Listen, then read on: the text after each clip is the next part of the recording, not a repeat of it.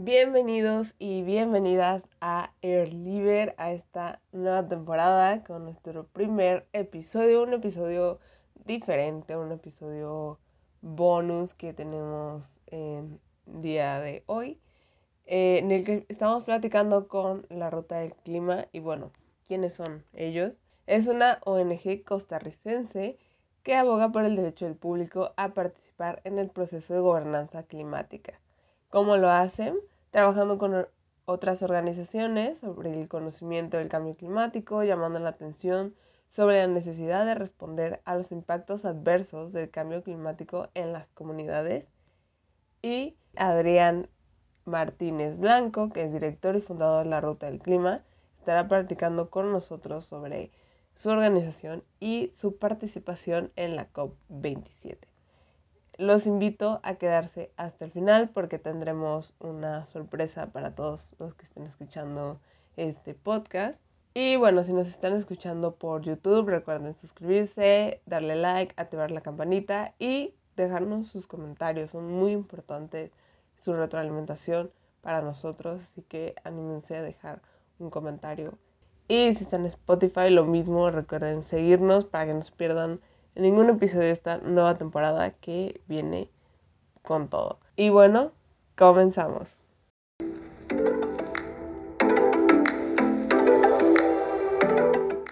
Adrián, bienvenido a Airliber. Es un gusto que, que, estés con nosotros. Es un gusto tener a la Ruta del Clima.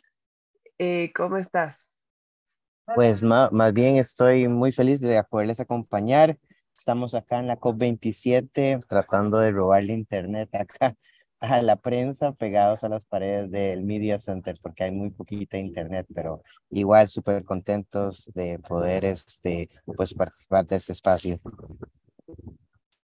Sí, nosotros muy contentos de, de tenerlos con nosotros en este episodio especial. Es un episodio fuera de temporada precisamente para platicar con ustedes sobre eh, qué hace la ruta del clima, quiénes son y por qué nosotros y todos nuestros servidores deben tener el foco muy bien puesto en ustedes. Así que platícanos un poquito más sobre esta asociación. Claro, la Ruta del Clima es una ONG latinoamericana que trabaja este, promoviendo los derechos humanos, específicamente el derecho de participar en las decisiones ambientales y climáticas. Y pues este, hacemos mucho trabajo en lo que son daños y pérdidas y desde una perspectiva científica, desde una perspectiva de, bueno, realmente desde un enfoque de derechos humanos y, en base a los intereses de, de la región. Y pues acá estamos en la COP27 pues dándole seguimiento a las negociaciones y también pues este, poniendo en la mesa la investigación y, las voces de las comunidades con las que hemos hablado sobre este tema específicamente en Centroamérica. Platíquenos qué, qué es la COP27 para a lo mejor algunos de nuestros earlyers que, que no conozcan qué es la COP y, y por qué es importante. Claro, sí, la, la cumbre de cambio climático es parte, es esa reunión anual que tiene la Convención Marco de Naciones Unidas sobre el Cambio Climático.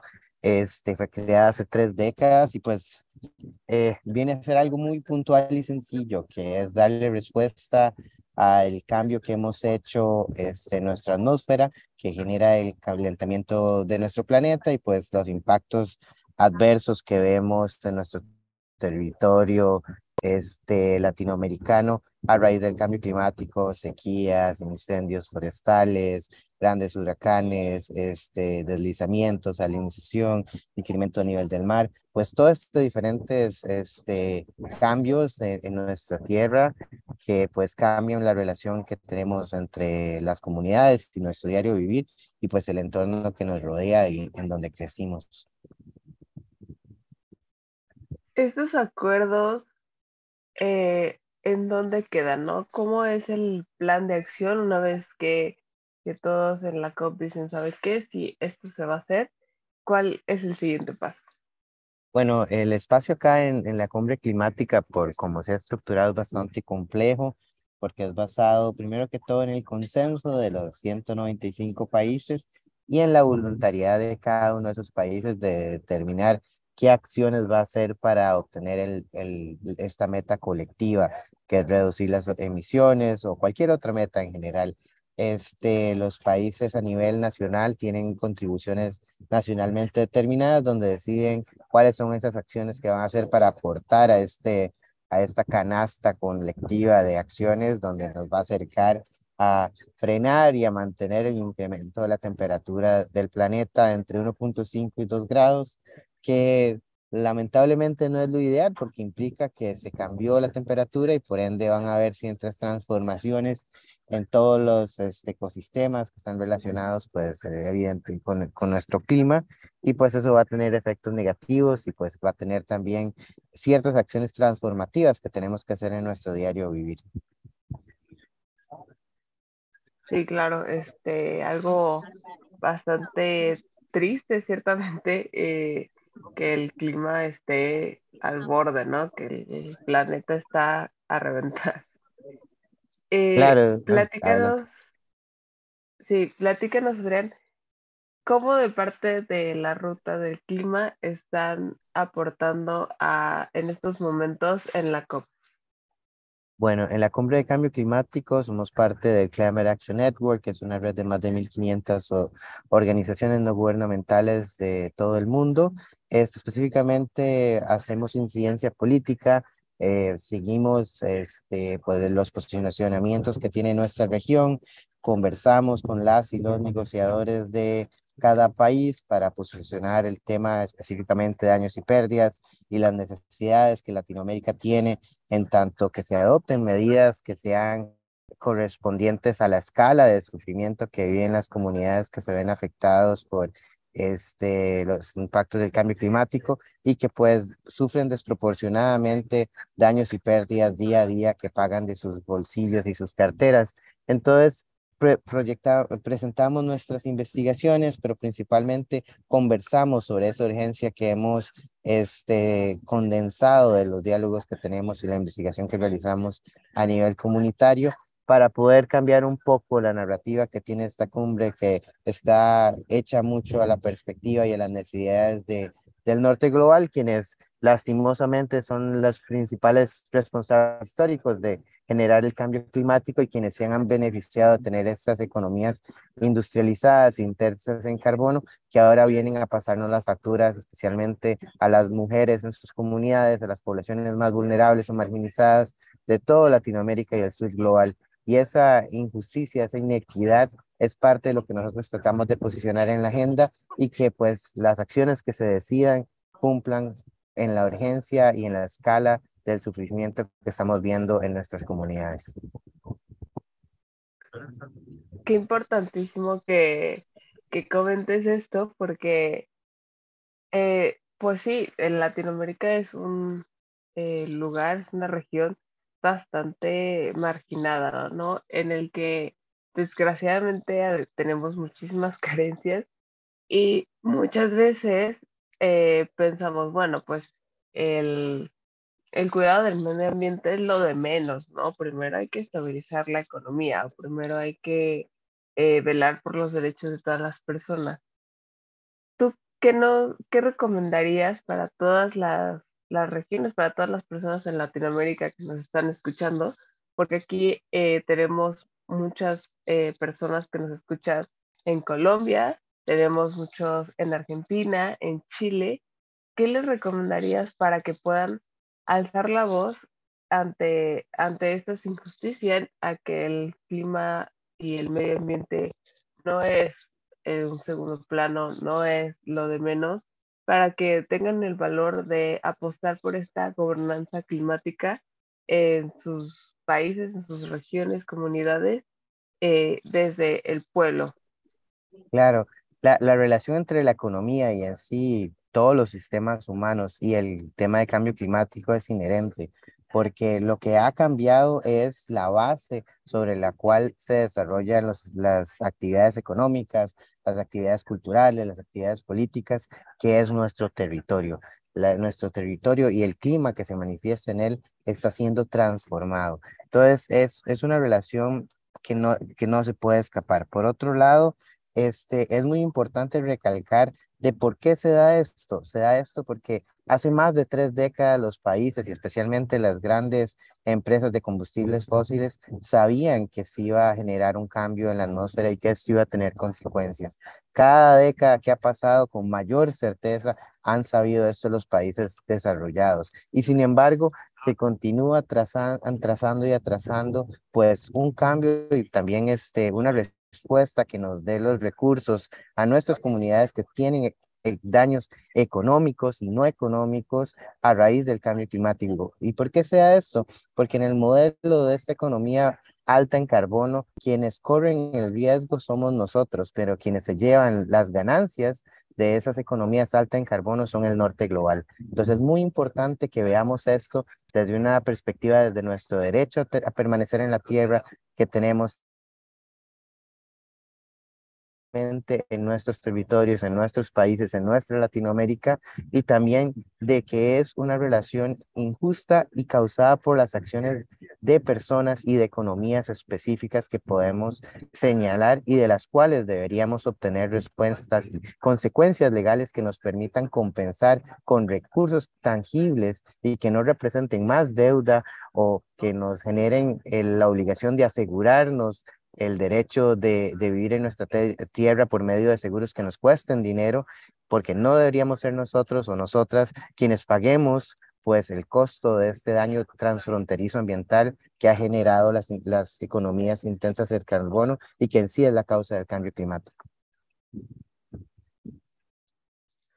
Sí, este, creo que es responsabilidad de todos, ¿no? El, el comenzar con este cambio, digo, a veces lo hacemos desde nuestra casa, poquito a poquito, pero también este, ingiriendo en estas decisiones eh, políticas y públicas que se van tomando tanto las empresas como el gobierno, ¿no? Ya hemos hablado en este podcast también sobre cómo el consumidor tiene la responsabilidad y el poder de guiar el mercado hacia una mejora, ¿no?